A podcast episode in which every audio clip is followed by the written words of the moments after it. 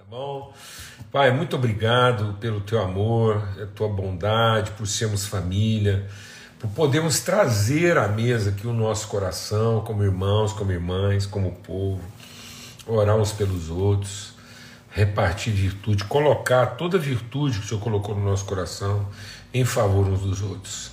E é isso que a gente quer agora, nós queremos colocar a bênção do Senhor na nossa vida, em favor da Fabiana, que está lá com dengue, em favor do Guilherme, da família dele.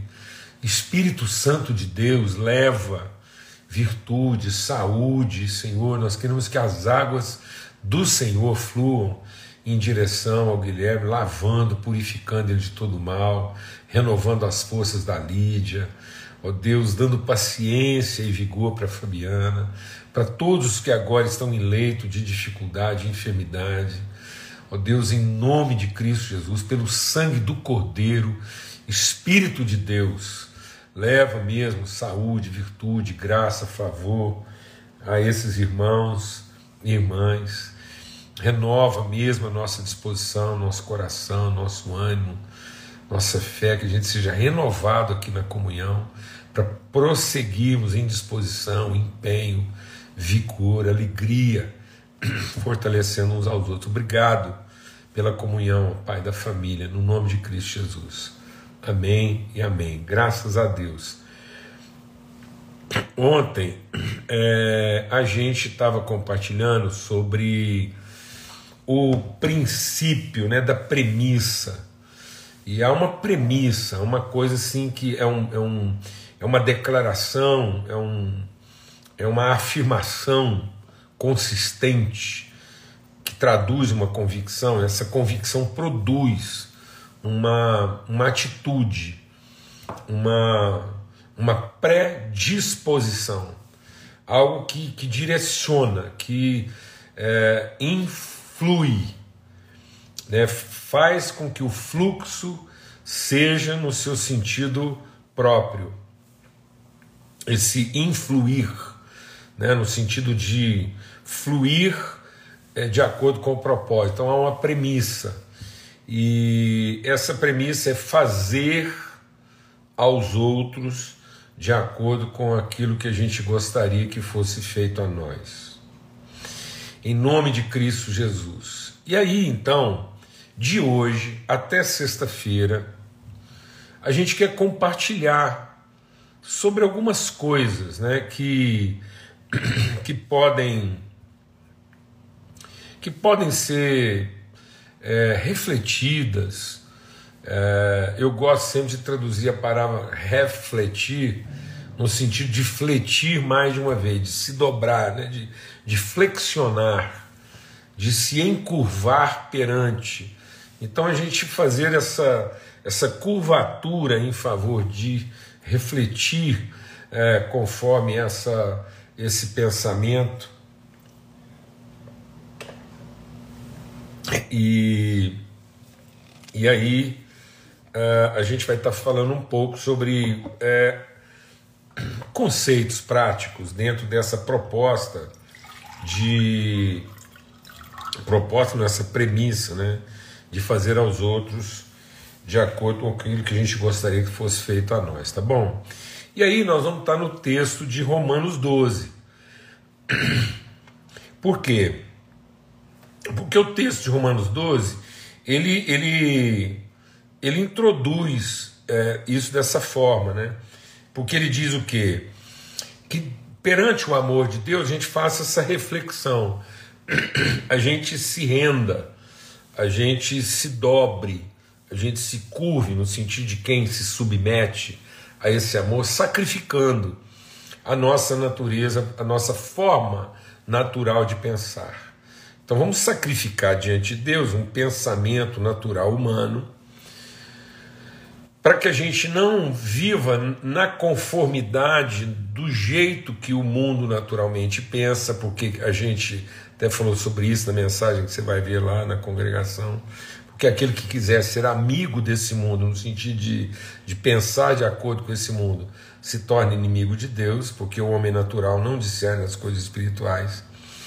E aí, uma vez feito esse sacrifício para sermos transformados pela renovação do entendimento, nós vamos experimentar, nós vamos vivenciar, nós vamos encarnar, nós vamos incorporar, nós vamos materializar né, aquilo que é a vontade boa, perfeita e agradável, vontade de Deus. E esse é o propósito de Deus. Que seja uma relação com a vontade e não que seja o interesse do poder. Então nós não estamos aqui porque estamos interessados no poder de Deus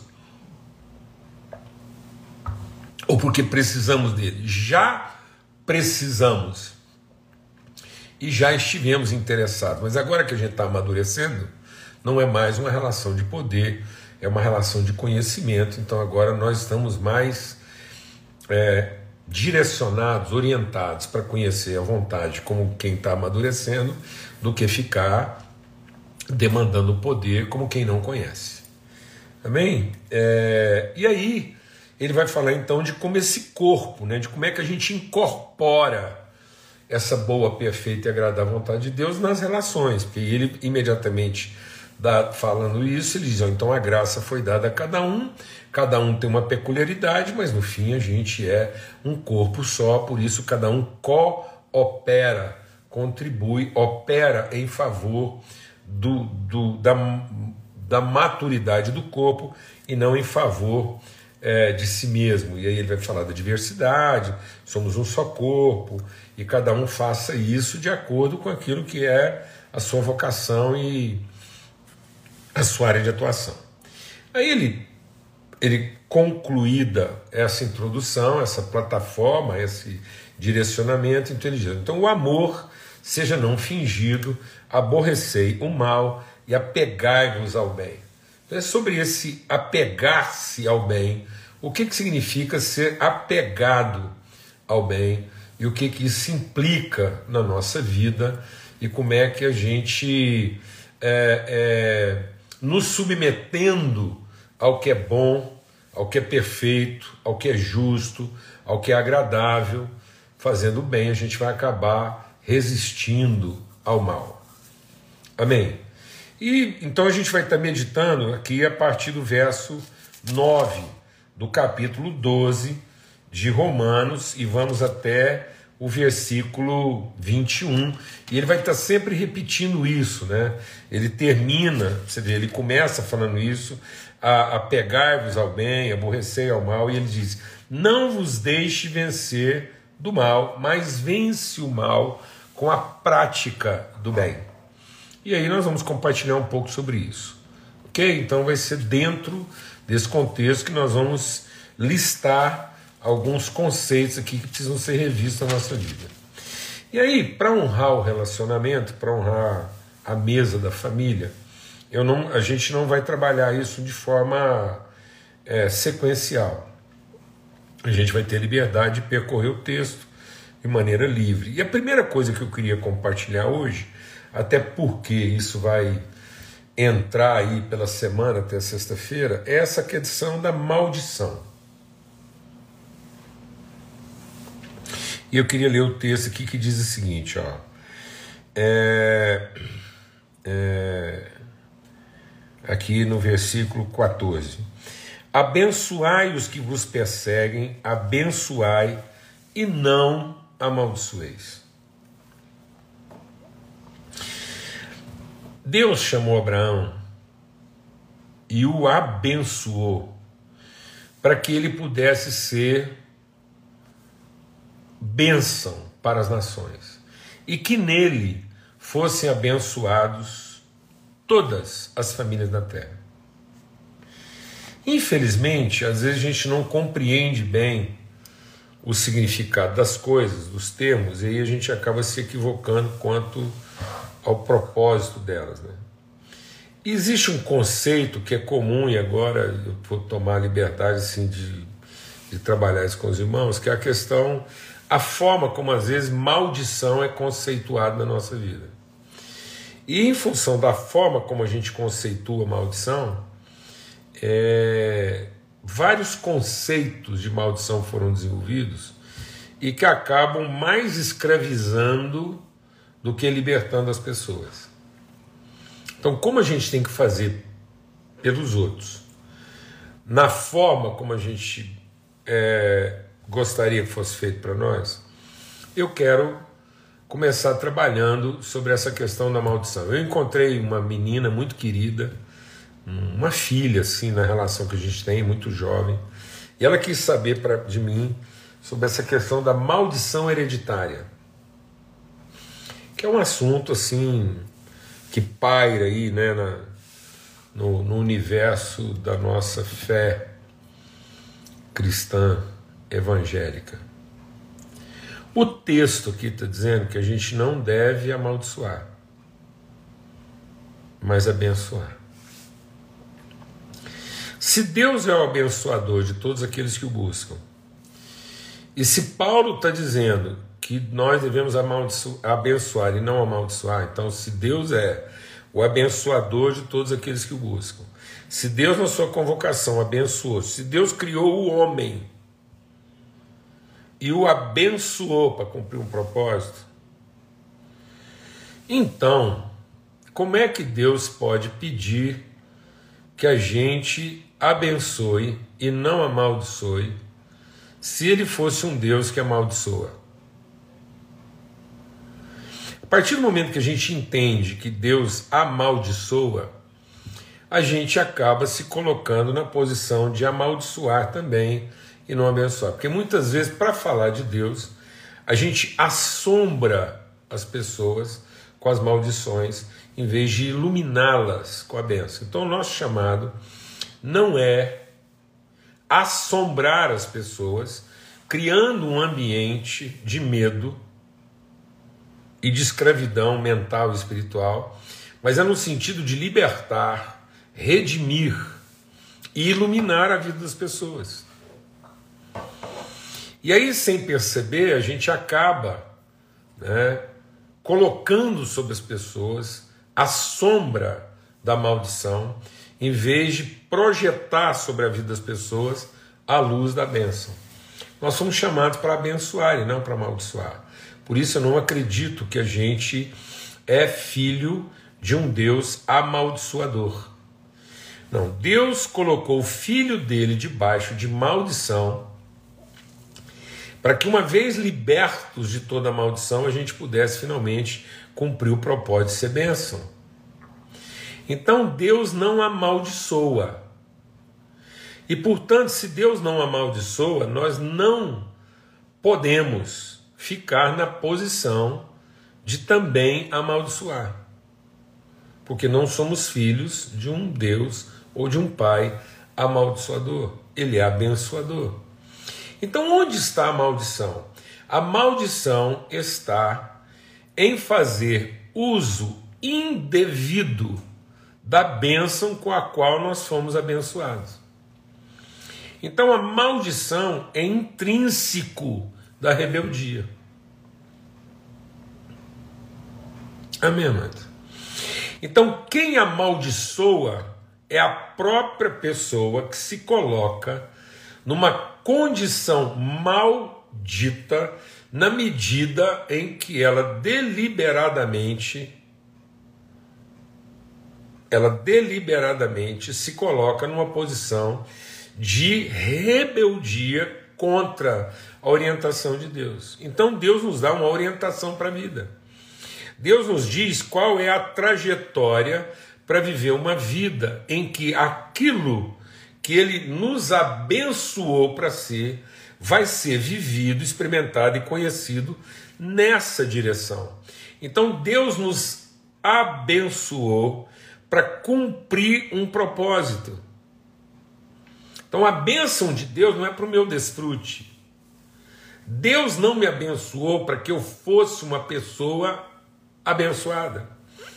Deus me abençoou para que eu fosse alguém abençoador como ele é. Então, se nós somos feitos para ser a imagem visível de quem Deus é, e Deus é o abençoador dos que o buscam, então Deus nos abençoou para que toda a relação que eu tivesse, eu ficasse numa posição de abençoar e não de amaldiçoar. Então, onde está a maldição? A maldição está em desprezar ou corromper o propósito original da bênção. Então, se eu recebo uma bênção da parte de Deus e uso essa bênção para o meu próprio benefício, e coloco essa bênção a serviço dos meus interesses, da minha cobiça ou da minha carência, eu estou produzindo maldição sobre a minha própria vida, porque agora eu passo a ser devedor maldito daquilo que eu fui chamado para ser representante bendito. Então eu fui abençoado para ser um representante da natureza abençoadora de Deus. Onde está a maldição? A maldição está em me rebelar contra isso, me indispor contra essa vocação, ser o possuidor daquilo que eu fui chamado para ser o administrador. Então eu fui chamado para ser um fiel administrador das bênçãos e eu agora estou me colocando como o possuidor delas, elas passam a ser meu patrimônio. Então eu estou ferindo o caráter da bênção. Quando eu vou ferir o caráter da bênção, aquilo que era para a vida passa a ser para a morte. Amém, amados?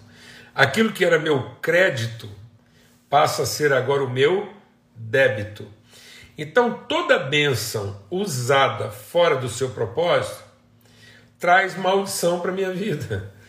Porque agora eu passo a ser devedor dela, eu vou ter que prestar contas daquilo que Deus colocou na minha mão para ser administrado em favor do meu próximo.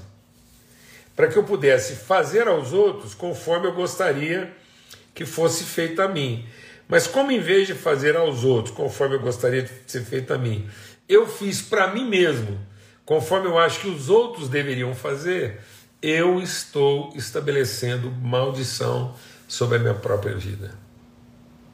Por isso, a forma né, de vencer, de resistir a qualquer tipo de maldição é cumprir o propósito, é abençoar. Então, a forma de saber que eu estou de fato, que Deus me libertou de toda a maldição, e agora eu tenho autoridade sobre tudo aquilo que pode ser maldito é que eu coloque a minha vida no sentido de ser um abençoador. Então, como é que eu vou saber que eu estou vivendo vitória e, e autoridade sobre todo tipo de maldição? É que eu não esteja mais o tempo todo à procura de ser mais abençoado. Então, uma das formas de viver uma vida não bendita, uma das formas de viver uma vida maldita, é essa necessidade e essa cobiça permanente de continuar sendo o quê? Abençoado. Por isso, agora eu vou entender. Por que, que eu amaldiçoo uma pessoa? Por que, que eu tenho a tendência de amaldiçoar alguém? porque eu penso que ele é devedor de bênçãos a mim e não eu, administrador de bênção a ele. Então, como é que eu vou vencer todo tipo de maldição? Não amaldiçoando. E como é que eu não vou amaldiçoar? Se eu entender que eu sou o abençoador de todos aqueles que estão à minha volta. Então, na minha vida, o fluxo será sempre no sentido de abençoar e não mais no sentido de querer ser abençoado. Porque enquanto eu quiser ser abençoado, eu vou querer que as pessoas sejam formas de bênção de Deus a meu favor. E não eu, formas de bênção a favor delas. Então, se as pessoas têm a obrigação de ser formas de bênção a meu favor, cada vez que elas não correspondem às minhas expectativas, eu me sinto amaldiçoado. Então tem muita gente lidando com essa cultura de maldição na medida em que ele não se posiciona como sendo abençoador de todos aqueles que estão à sua volta. Então, a forma de eu vencer qualquer tipo de maldição na minha vida é assumindo uma postura e uma atitude abençoadora. As palavras malditas só têm efeito na minha vida se eu me posiciono como uma pessoa ainda não abençoada. Que efeito tem uma palavra de maldição sobre a minha vida se eu entendo que antes de qualquer palavra de maldição sobre mim, pesa a meu favor toda palavra de bênção a meu respeito? Então Deus me abençoou, como diz Paulo aos Efésios. Deus me abençoou nos lugares celestiais com toda sorte de bênçãos espirituais. Então eu não serei abençoado por Deus. Eu fui abençoado por Deus lá nos primórdios. Quando Deus estava planejando toda a criação, ele já nos abençoou nos lugares celestiais. Então não existe a menor possibilidade de alguém proferir uma palavra de maldição que se aplique à minha vida. A palavra de maldição só se aplicaria à minha vida se eu estivesse na posição de um ser ainda não abençoado, à procura de ser abençoado. Mas como eu não estou mais à procura de ser abençoado, porque eu fui abençoado lá nos lugares celestiais com toda sorte de bênção, para que eu pudesse ser uma bênção para toda a família na terra, então meu compromisso é com a bênção, eu não tenho nada a ver com a maldição. Amém? E nenhuma maldição tem a ver comigo. Assim como eu não tenho nada a ver com nenhum tipo de maldição, nenhum tipo de maldição tem a ver conosco, porque nós temos compromisso com a bênção e a responsabilidade de abençoar na mesma medida com que fomos abençoados. Glória a Deus, amados. Aleluia. Bênção de Deus sobre a vida de todos. Por isso, agora você está entendendo por que, que a gente quis começar essa reflexão aqui em, em Romanos 12, a partir desse ponto específico, e aí depois a gente vai tratar outros aspectos aqui. Convido você a ler Romanos 12, todo o capítulo, mas especialmente do versículo 9 até o versículo 21, que é por aqui que a gente vai caminhar até sexta-feira, se Deus quiser. Um forte abraço, fica na paz, que o Senhor faça resplandecer sobre todos o seu rosto e nos dê paz sempre. Ele é o nosso abençoador e nos levantou para sermos a imagem conforme a sua semelhança, nos tornando abençoador de todos aqueles que estão à nossa volta. Amém? Forte abraço, fica na paz. Até amanhã, se Deus quiser.